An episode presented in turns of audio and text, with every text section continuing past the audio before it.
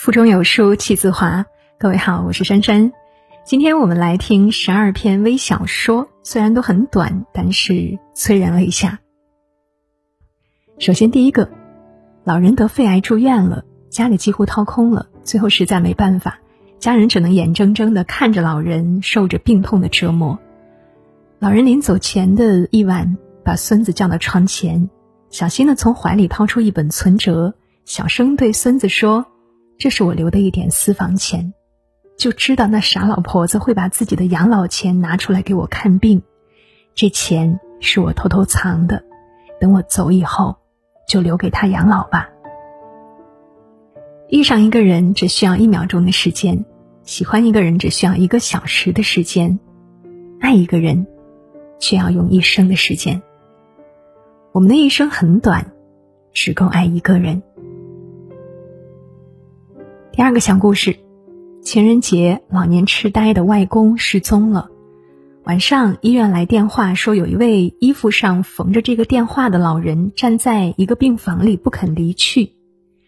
去接外公的时候，妈妈一进病房就哭了。外婆就是在这一间病房去世的。当我看到傻傻的外公手里那一支不知道从哪里捡来的玫瑰时，忽然想到几年前的情人节。我问外公为什么不送外婆玫瑰时，外公说：“傻老太太衬不上玫瑰。”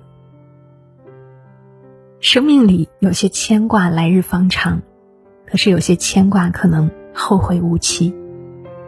人生总有不经意的存在，也有恍觉珍贵的失去。多发现身边的拥有，珍惜拥有的每一天，生活会更多温暖和美好。第三个故事，男孩结婚以后对自己的妻子比结婚前还好。有一次聚会，朋友笑他，说：“怎么结婚了还这么腻呀？”他讪讪的笑着说道：“结婚前很多男生都想追她，有很多男生会对她好，我只有对她更好才能追到她。结婚后呢，对她好的男生越来越少了，我只有对她更好，才能不让她失落呀。”我所做的一切，就是想让他幸福。说完，所有在场的朋友都沉默了，没有嘲笑，只有敬佩。婚姻没有那么简单，不是你追了我嫁了就可以永世安稳。如果不用心，激情消退以后，随之而来的倦怠，足以击垮我们。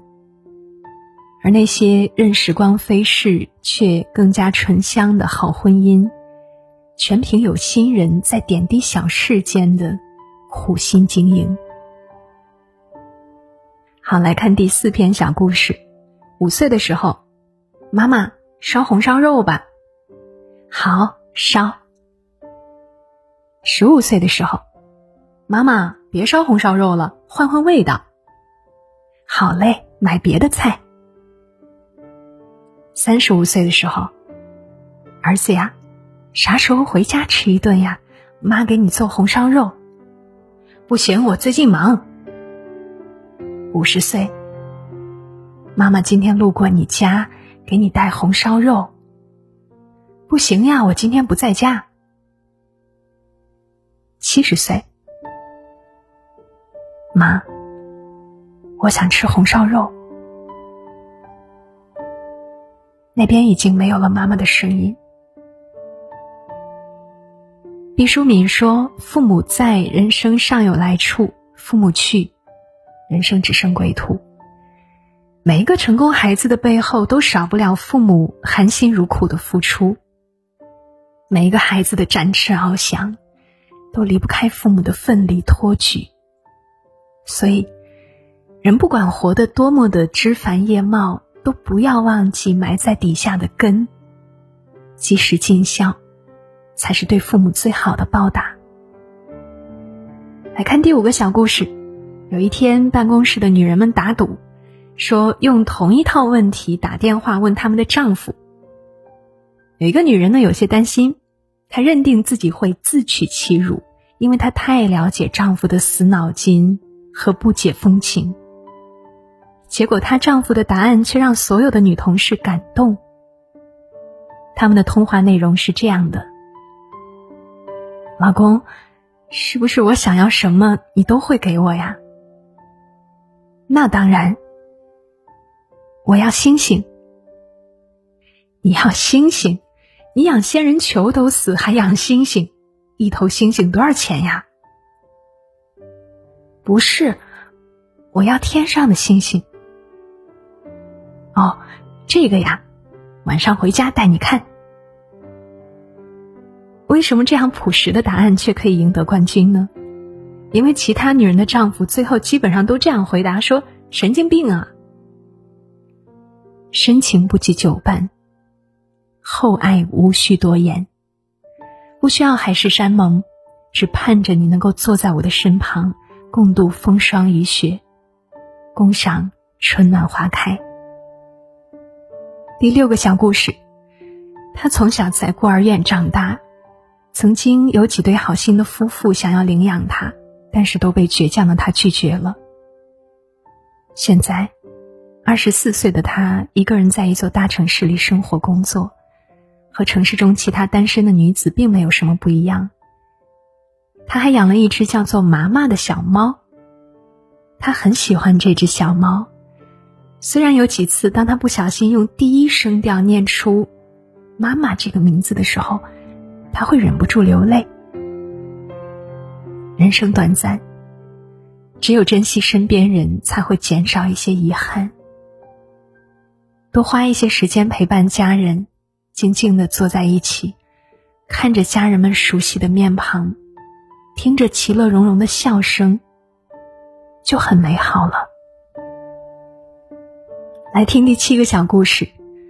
爸爸得了阿尔兹海默症，记性越来越差了，甚至认不出儿子。儿子带他去吃饭，盘子里剩下两个饺子，爸爸用手抓起饺子放进口袋里，儿子愣住了。爸爸说：“这是留给我儿子的，我儿子最爱吃这个。”很多时候，父母会老，父母也会生病。即使他自己都不记得自己了，他忘记了一切，但是从来没有忘记爱你。哪怕只是一丁点的付出，就能让父母的心温暖万分。人生走着走着，不妨转过头来，给父母一个紧紧的拥抱，大声的说一句：“我爱你。”来听第八个小故事。他抱着她，在公园湖边的长凳上看夕阳，喃喃细语。他说：“中午是太阳和大地的热恋，傍晚是他们的相濡以沫。”他总是这么说，而他总是微笑不语。四目相对，他们抱得更紧了。第二天，晨练的人们在公园里发现一个老人安详的走了，怀里抱着一个相框。相框里是一张斑驳褪色的相片。最美的风景不在远方，而在心上。这世间有多少相聚，就会有多少死别。有多少死别，就会有多少人感同身受。有一种情，即使天人永隔，却依旧难以忘怀。来听第九个小故事。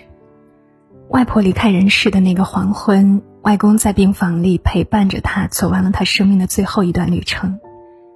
外婆临去前对外公说：“放学了。”一直假装平静的外公听完这句话之后，像个孩子一样大哭起来。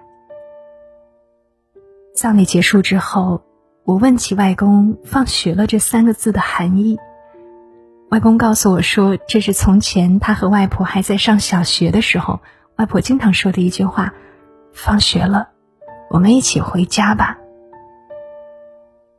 余秋雨说：“叶子黄了，我在树下等你。”月儿弯了，我在十五等你。